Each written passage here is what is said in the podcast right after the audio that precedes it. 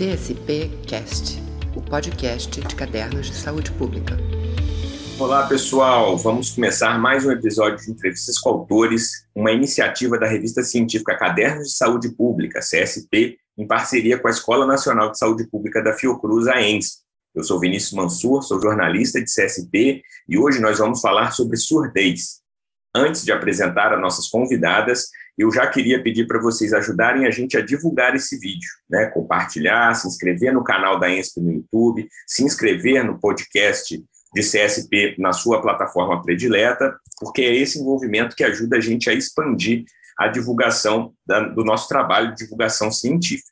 E voltando ao conteúdo de hoje, o artigo que a gente vai abordar se chama Políticas de Saúde e Concepções de Surdez e de Deficiência Auditiva no SUS, um monólogo. Essa foi a pergunta lançada pelas pesquisadoras, autoras do artigo, que hoje estão aqui convidadas, que são Carla Soleman, doutoranda da Faculdade de Saúde Pública da USP e fonoaudióloga da Secretaria Municipal de Saúde de São José do Rio Preto, em São Paulo. Também está conosco a Helene Bosquá, professora da Faculdade de Saúde Pública da USP e coordenadora do Programa de Pós-Graduação de Saúde Pública da mesma instituição, também pesquisadora CNPq. Para conduzir essa conversa, está aqui conosco a Bárbara Goulart, professora associada da Universidade Federal do Rio Grande do Sul, também pesquisadora do CNPq e editora associada da nossa revista CSP, sem mais delongas, queria agradecer a vocês três por terem aceitado o nosso convite, disponibilizado o tempo de vocês e já passar a palavra para você, Bárbara. Obrigado, gente. Olá, pessoal. Olá, os nossos telespectadores. Sejam bem-vindas, professora Helene, Carla. É, é um prazer estar com vocês aqui. Sejam realmente muito bem-vindas. Então, as estrelas de hoje são as nossas colegas que realizaram esse belíssimo trabalho. É, o trabalho da Helene e da Carla, ele parte do pressuposto de que duas concepções teóricas são centrais na discussão sobre a deficiência auditiva e a surdez. A concepção orgânico-biológica e a concepção socioantropológica. As autoras consideram que elas são funda fundamentalmente distintas na definição de uma hipotética fronteira da normalidade e no entendimento dos surdos como uma minoria linguística. O trabalho delas tem por objetivo identificar como essas concepções se expressaram nas políticas de saúde voltadas às pessoas com deficiência auditiva, surdez, no Sistema Único de Saúde. Então, nós preparamos algumas perguntas para justamente a gente ressaltar o que tem de mais interessante nesse trabalho. Em primeiro lugar, eu quero perguntar para vocês como é que nasceu esse estudo, como é que surgiu a ideia de fazer essa pesquisa. Bem, é, primeiramente eu agradeço o convite, fiquei muito feliz com, com, com essa repercussão já do artigo, né, de ter sido escolhido para esse momento. E então, é, o estudo ele é parte dos resultados da pesquisa da minha tese de doutorado, né, cujo objetivo geral é analisar as políticas de saúde voltadas à pessoa com deficiência auditiva, considerando essas diferentes concepções de surdez, e também de um estudo maior ligado ao Ministério da Saúde é, acerca da avaliação da rede de cuidados à pessoa com deficiência, que está sendo realizado por um grupo de pesquisadores da Faculdade de Saúde Pública. É, essa ideia de abordar como as diferentes concepções de surdez se expressam dentro das políticas é uma longa construção dentro do nosso processo de orientação. Eu, enquanto orientanda, é, e a professora Helene, enquanto orientadora, né? Então, é, para entender um pouquinho o que são essas diferentes concepções, é, a concepção orgânico-biológica, ela parte do, do pressuposto, né, de que é, existe uma concepção orgânico-biológica, ela foca na reabilitação do aparelho auditivo, né, então é voltada para o treino das habilidades auditivas, né, da leitura labial, a comunicação se dá exclusivamente pela via auditiva oral, e a aprendizagem do, dos surdos, das pessoas com deficiência auditiva, vai se dar por meio da oralidade e da fala, né. Na concepção socioantropológica, o foco já é no indivíduo, considerando as suas especificidades linguísticas e culturais, a partir é, da língua de sinais como primeira língua do surdo. Né? Então, valoriza as diferentes vias de comunicação, né? É, o, o, surdo se comunica pela via é, gestual, visual, né? Não é, oral, é, auditivo oral. E a aprendizagem vai ser bilíngue, porque ele tem a sua primeira língua Libras e vai aprender o português o, por meio da, da escrita, né, de outras vias. Então, é, essa, essa construção né, do nosso processo de, de, de, orientação, ela se deu a partir da vivência que a, a professora Helene é, tem no meio da comunidade surda. Eu levei para ela uma pergunta de pesquisa que se limitava a uma avaliação estrutural da rede de cuidados da pessoa com deficiência, e ela foi me provocando a buscar esse conhecimento acerca das diferentes concepções de surdez. Eu, enquanto fonoaudióloga, não tinha conhecimento da concepção socioantropológica. Eu fui formada na concepção orgânico-biológica é, para trabalhar com, com deficiente auditivo a partir da reabilitação do sistema auditivo e com, buscando sempre a oralidade dos surdos. E então eu não tinha ideia mesmo dessa concepção é, socioantropológica na minha formação. E a professora Helene foi me provocando a buscar esses conhecimentos por meio de leituras, né? É, e, e, aí eu passei a estudar principalmente é, referências do campo da educação, que, que é muito forte essa, essa concepção socioantropológica.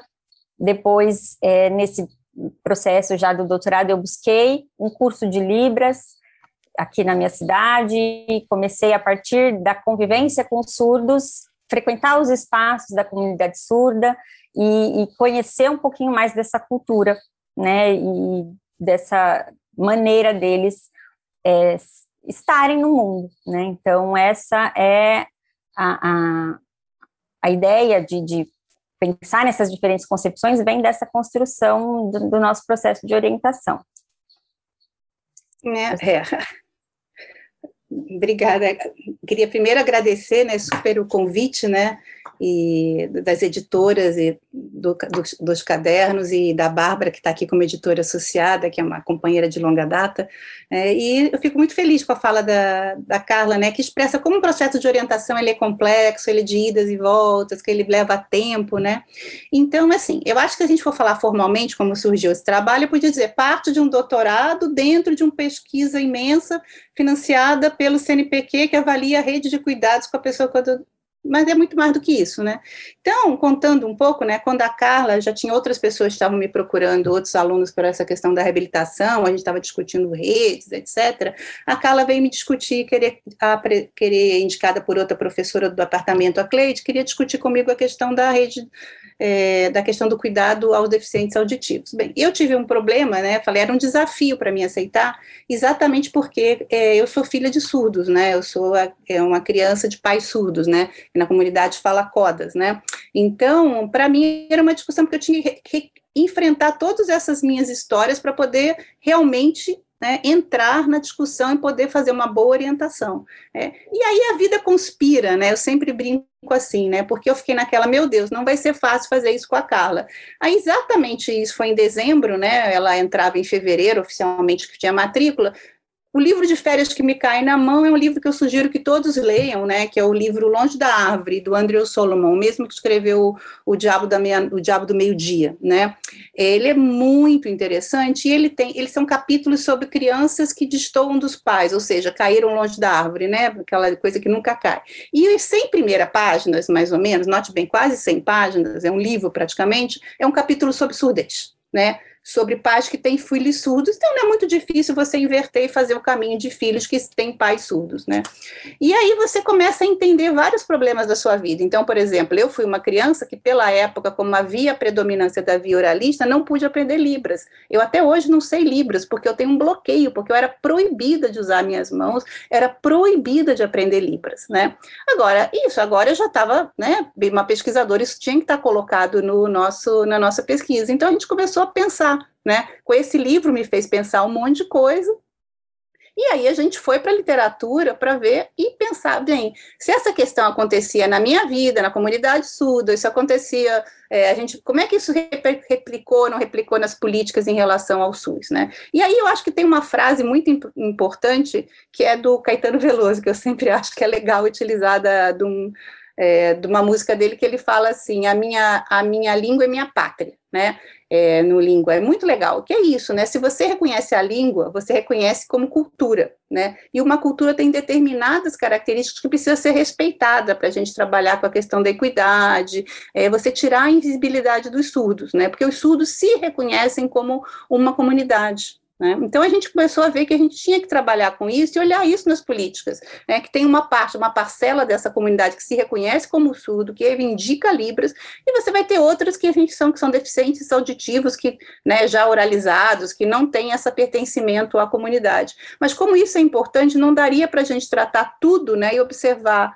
ah, e observar as políticas como de uma forma de uma forma única. E o que a gente foi ver, né, que a Carla vai falar um pouquinho dos resultados, é que você tem uma né, como é de se esperar, até pelos desenhos das políticas, que a política que prevalece é o que? É uma política do que é no, de transformar, uma política que seria capacitista, transformar no normal. Então, o surdo não ouve, ele está longe do normal, né? A gente trouxe de volta o nosso querido Kanglen né? Então, você vai lá, como um corpo máquina, você põe um aparelho e resolve. Mas não resolve, né? O aparelho é um pedaço, tem uma cultura, tem uma construção de comunidade, tem uma série de elementos que precisam ser respeitados pelas, pelas, pela saúde, pelas políticas de saúde, pelos gestores, pelos trabalhadores, e não podem ser é, né, invisibilizados, retirados, né? Então isso é um aspecto importante, né, que a gente acabou incorporando nesse processo. Não só esse é o primeiro artigo, né? A gente está fazendo outros trabalhos que está terminando, que em breve vocês terão mais resultados, né? Mas por enquanto esse que está na roda, mas tem outras coisas muito interessantes que a gente já tem observado, né? Então acho que essa é um pouco a história do nosso, como é que a gente chegou nesse nesse artigo, né? Linda história, muito interessante. É, continuando, para a gente continuar ressaltando e incentivando os nossos telespectadores a lerem esse trabalho, não só a comunidade científica, mas a população em geral. A nossa ideia é cada vez mais é, divulgar o conhecimento, né? É, ir para além dos muros da universidade, da academia, das coisas que a gente produz. É, Falem um pouco dos resultados, dos achados do estudo de vocês e que tipo de aplicação eles podem ter no nosso país, esses achados que vocês é, tiveram e que estão apresentados nesse artigo especificamente. Bem, acho que o primeiro resultado relevante desse estudo é trazer à luz do conhecimento no campo da saúde o fato de que existem distintas concepções de surdez, né? Não só no campo da saúde, mas na sociedade como um todo, há um conhecimento muito superficial do que é a deficiência auditiva. Né? É, e esse conhecimento coloca todas essas pessoas em uma mesma categoria, né? E aí, consequentemente, vamos ofertar para essas pessoas as mesmas coisas, né? Partindo do princípio de que elas têm as mesmas necessidades. Então, conhecer e compreender essas diferentes concepções por si só já facilitaria muito a participação das pessoas surdas na sociedade, uma vez que as atitudes para com elas, né, a partir de qualquer cidadão, seriam direcionadas às suas necessidades reais. Né. No que se refere especificamente ao campo da saúde é, pública, é, considerando que todas as ações realizadas dentro dos serviços que compõem o SUS são pautadas em políticas públicas, né, esse nosso achado de que não há nas políticas públicas é, vigentes e, e colocadas até o momento no SUS para o cuidado das pessoas com deficiência auditiva, nenhuma menção a essa concepção socioantropológica da surdez, né, esse achado é, já evidencia uma exclusão de parte das pessoas com deficiência auditiva, né, como a Helene falou, é uma minoria que foi colocada à parte das políticas públicas, porque o que eu oferto é considera somente aqueles que estão ali dentro daquela concepção é, orgânico-biológica, tão focada na oralidade, na reabilitação do aparelho auditivo, né, é, e, e, sem considerar que existe uma, par, uma parcela dessa população que se é, identifica, não se identifica como deficiente, né, eles não, é, para eles, habilidade, as habilidades auditivas não fazem falta, porque eles se desenvolveram por meio de outra, é, outra via, né, então a via visual gestual, né, por meio da língua de sinais. Então, a ausência total dos aspectos que caracterizam a concepção socioantropológica vai demonstrar um grave problema de acesso às pessoas surdas sinalizantes dentro dos serviços de saúde, não só da rede de cuidados da pessoa com deficiência, que são serviços com enfoque na deficiência auditiva, mas na saúde como um todo, né? Os surdos, eles têm outras questões de saúde, eles têm, né, saúde da mulher, é, problemas mentais, psicológicos, saúde mental, então, como que eles vão ser atendidos dentro dessa rede de cuidados em saúde se não há é, é, a consideração de que essas pessoas se subjetivam no mundo de outra forma, né? Então, esse é, é o principal achado que a gente evidenciou com esses resultados.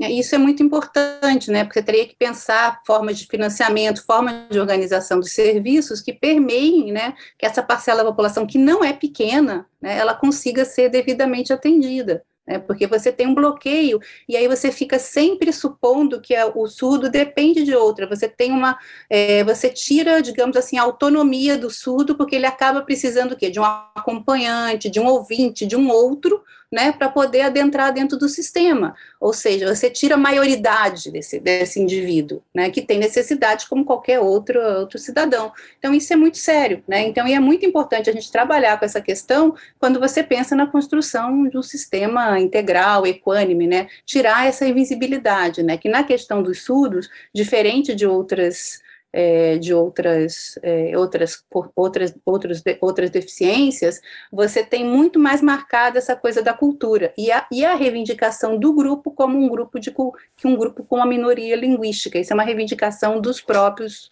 é, dos próprios surdos, né? De várias comunidades de surdos você encontra isso frequentemente, né? Muito obrigada pelas reflexões que vocês estão nos proporcionando. Realmente acredito que, que vai trazer muito interesse. Eu espero que desperte o desejo e o interesse das pessoas por ler o trabalho.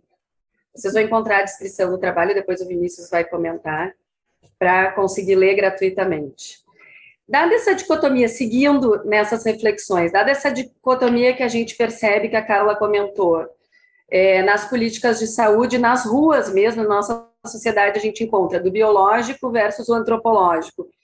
Em relação à deficiência auditiva, surdez e a, a pessoa uh, surda, portadora de deficiência auditiva, vocês já chegaram a pensar em alguma proposta na prática, a partir dos resultados do estudo de vocês e das reflexões que vocês comentam que esse estudo gerou e da própria experiência de vida da Helene, é, que vocês acham que podem ser propostas para os nossos serviços de atenção primária, por exemplo, que, que abarcam, que devem abarcar né, as demandas, as maiores demandas mais comuns da nossa população? É, eu acho que essa discussão é super interessante. É claro que ela precisa ser feita com a comunidade, a gente ainda não abriu essa discussão, né? Mas eu acho que eu gosto muito de pensar, porque a minha outra linha de pesquisa pesada, além de regiões e rede, discutir, é a atenção primária, né? Então, é obviamente que eu fiz essa, faz essa ligação, né? Aí eu diria que tem três elementos importantes para a gente trazer para esse cenário, três, digamos, três questões importantes. Algumas que são as próprias características né, dos atributos que você pensa de uma atenção primária, outras são contribuições do Milton Santos, e para o último, de novo, contribuições do Caetano Veloso. então, vou juntar essas três contribuições bem diversas para pensar. Eu acho que, primeiro, né, quando a gente fala em território, né, a gente tem que usar, as, a gente usa na saúde um território, às vezes, que é um território né, território geográfico muito fechado nas áreas de abrangência. A gente tem que entender que o território dos surdos não é o território do bairro. Né? O surdo não circula no bairro. Então, a gente não pode ter uma concepção de espaço que é uma concepção de espaço um espaço irreal, né? Uma concepção de território que é um, é um fragmento, é uma paisagem. Então, a primeira coisa a gente tem que identificar nas políticas, isso funciona muito bem para cidades, isso acho que é um desenho interessante para cidades que você tem densidade, você tem população, muita população, que você vai ter. Então, na verdade, onde é que você vai encontrar os surdos? Você vai encontrar os surdos nas associações, nas comunidades, nas pastorais. Por exemplo, um exemplo da pesquisa que a gente já viu lá em São José do Rio Preto. Os surdos não vão na farmácia perto da casa deles, eles vão em uma farmácia que tem uma pessoa que fala Libras, não importa se anda ou não anda. Então, eu acho que isso é uma coisa para a gente pensar quando a gente organiza o serviço. Não seria melhor que a gente tivesse serviços que tivesse essa geolocalização das comunidades onde os, onde os, onde os, os, os, surdos, os surdos circulam, porque aí você poderia pensar o quê? Em profissionais que são capazes de falar a língua de sinais. É claro que a gente tem a questão do intérprete, que ela tem que ser, ela é muito interessante, especial em lugares menores, né, que o intérprete pode acompanhar. É, eu acho que ele pode, deve ser utilizado, né, o intérprete de Libras, né, como um, você agendar e, e, essa pessoa caminhar junto, mas eu acho que a gente tinha que pensar em lugares que você tem um número grande de surdos que circulam, unidades que fossem unidades que entendessem. O meu território inclui uma comunidade surdo, não importa se o surdo mora em, aqui em São Paulo. Eles, eles estão lá perto, dos exemplos, um dos lugares que circula muito surdo é no metrô Santa Cruz, eles se reúnem lá no, no coisa. Então, não importa se ele mora em Parelheiro, se ele, ele vai estar tá lá, entendeu? Então, você precisa pensar, eu não posso me organizar para essas pessoas serem atendidas aqui e elas terem um contato né, no, no sistema individual, né? Na atenção primária isso é fundamental. Por quê? Porque é a questão da dimensão cultural, né? Uma das coisas que me chamou muito a atenção acho que tem uns 15 anos atrás, 15, até mais, quando a gente estava começando as avaliações do ProESF, então isso foi 2005, nossa, o tempo passa, me caiu na mão o, o survey do Sistema Nacional de Saúde inglês para atenção primária.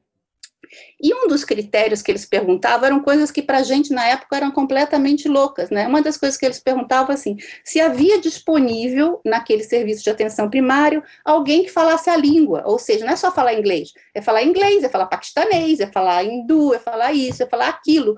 Por quê? Né? porque as pessoas precisam. Então, eles cobravam isso também, que dependendo da população que eu tenho, eu tenho outra língua para falar né? Isso não é, aqui no Brasil não, a gente sai do, do pressuposto, não, que a gente vai falar tudo só com português, né? Não é só português.